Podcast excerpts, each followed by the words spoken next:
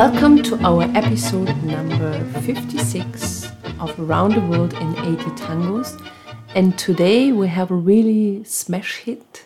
It's the wish of Ursula von Berlin, Toda mi vida, of Anibal Troilo. The title says All My Life, Toda mi vida. Composition Anibal Troilo. The lyrics Jose Maria Contursi. The singer is Francisco Fiorentino. And the piece is from 1941, after three years of break, recordings of Troilo. Yes, in 1938, the orchestra got a contract with Odeon, one of the big players, record company in Buenos Aires. And they made two recordings and then a break. And then after the contract ran out, they changed to Victor, the other big company, and really started their recording career. And this fate Troilo shared with Tanturi, by the way. Also, he was stuck with Odeon after first recordings in 1937, and then he also changed to Victor and could start. In this time, there were so many big orchestras, good orchestras, that even Pugliese, he found his orchestra in 1939 and he started recording in 43 so he was not able to get the contract for four years. Yeah, and then he got a contract with Odeon. Other way around. Yes. But today we wanted to talk about a really important figure in tango, the arranger.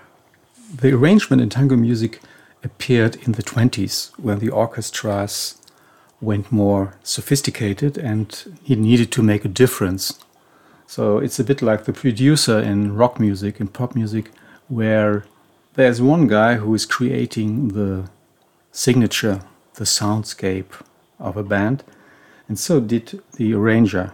And they were really profiled, very qualified people and had a lot of work, of course, because in this time they had no computer, no program, they just had to do it manually, so to speak. And the arranger of this piece is Hector Maria Artola.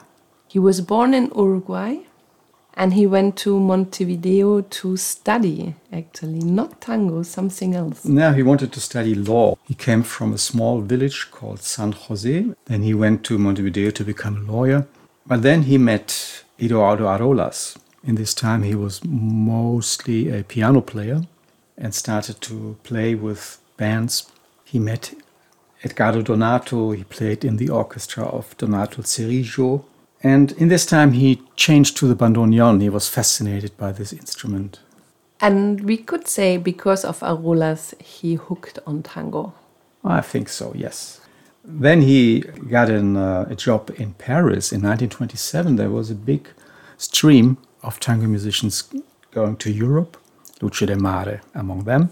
And in Paris, he got so embarrassed about the quality of the bandoneon players there that he, as an Argentinian, felt obliged now really to practice to get into this instrument, which then became his main instrument. And from Paris, Spain was not that far, so he went to Barcelona, and there he met Demare and he played with them. Yes, he played in the orchestra of Lucio Demare and in Valencia, he studied harmony and counterpoint. So he deepened his study, his understanding of music, which later became his very important qualification because he became an important arranger for many, many tango orchestras. And he was the first important arranger for Anibal Troilo.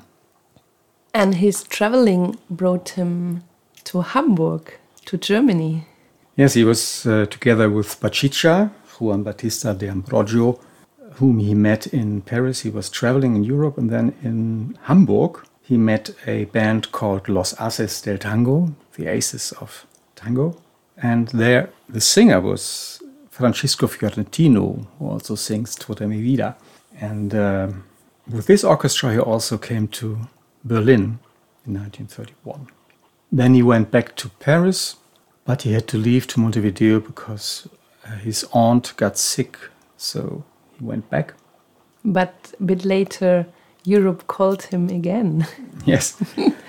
he had several engagements. for example, with Libertad Lamarque.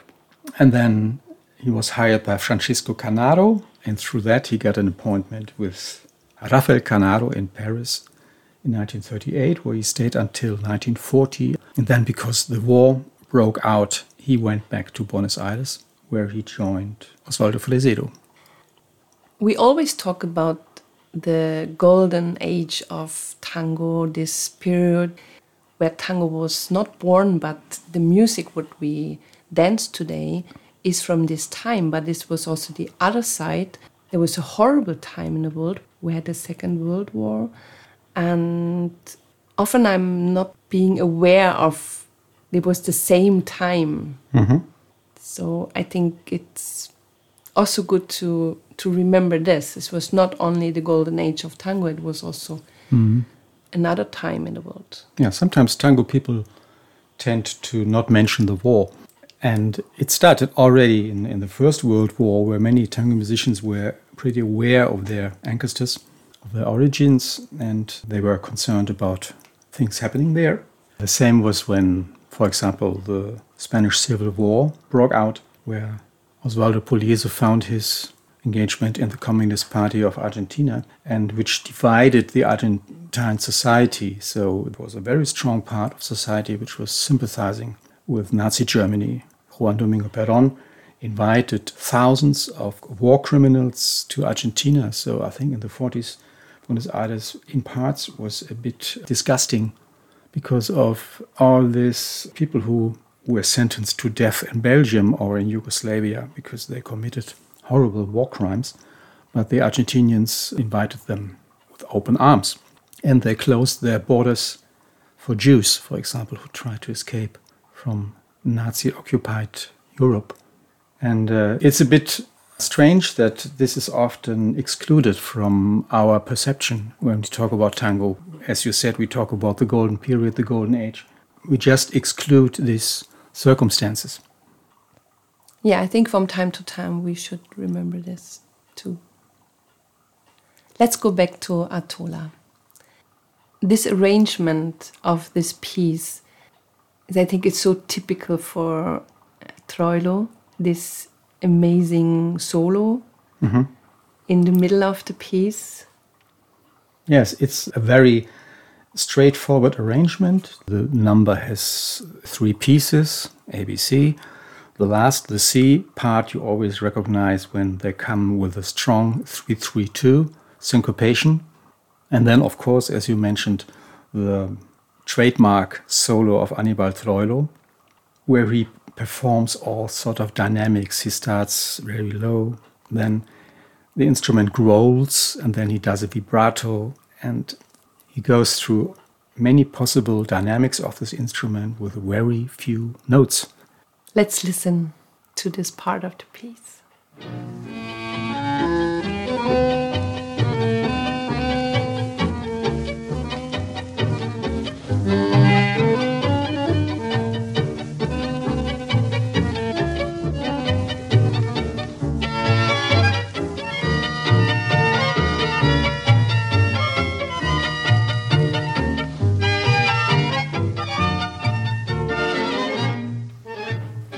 Always goosebumps in this moment. Today, after such a long time without seeing you, without talking to you, already tired of searching for you. Always, always I feel I'm dying slowly because of your indifference, and that on my cold face you won't leave your kisses. I know you have loved me dearly, so much, as much as I have loved you, but in turn I have suffered much, much more than you. I don't know why I lost you. I don't know when it happened. But with you, I left all my life. And that today you're far away from me and you have managed to forget. I'm only a passage in your life, nothing more. There's so little missing to go forever. My eyes won't see you ever, ever again. And if there were ever a day when, because of me, you shed a tear because you loved me so much, I know you will forgive me. Also, goosebumps, and uh, the story behind this piece is quite similar to Merceditas in our episode number 47. But this went the other way around. So the author of Merceditas never married Mercedes. But the author of this lyric, Jose Maria Contursi, married in the end Grisel. This was a real love story, not always a very happy one. They met when they were very young. He was in his 20s, she was 14. And then they fell in love, but they never came together because she lived on the countryside, he in Buenos Aires, and both married different partners. He became father of four children. One little son died very young on cancer. And although he was an unhappy man in this marriage. He never left his wife and his family because his father, Pascual Contursi, the author of Mi Noche Triste, was a drunkard, a night guy, and he really left his wife and his son. And this was a lifelong topic for Jose Maria Contursi, so he didn't do this. Then, after the years, both became widowed so the husband of Grisel died, and the wife of Jose Maria Contursi died. And then one day, Ciriaco Ortiz, the famous bandoneon player and a friend of Jose Maria, felt so much pity because this guy was drinking himself to death. He was spending all night long in the bars and drinking whiskey. And although he was still an elegant man, a very well dressed guy, friend of the nightlife, he traveled to the countryside to inform Grisel that meanwhile he was free. And she took the opportunity, called him up, and then they met in Buenos Aires. Then she traveled back and forth from her home village to Buenos Aires to meet him and to stay in his house.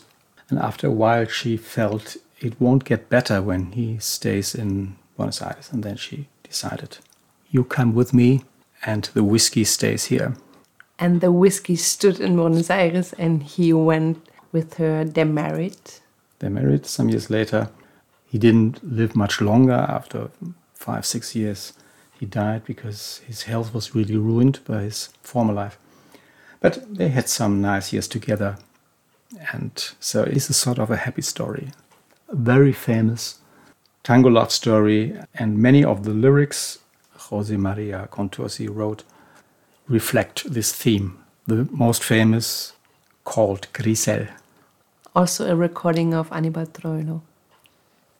And with this lovely happy end, we say goodbye from our episode number 56 of Around the World in 80 Tangos. Today we make a wish come true for Ursula from Berlin, Toda mi vida, a recording of Anibal Troilo from 1941. The music written by Troilo himself, the lyrics Jose Maria Contursi. The singer is Francisco Fiorentino, and the arrangement was done by Hector Artola. Thank you for traveling with us through tangos we love, and we hope you enjoyed. This was Daniela and Raimund, Tango Mundo, Berlin.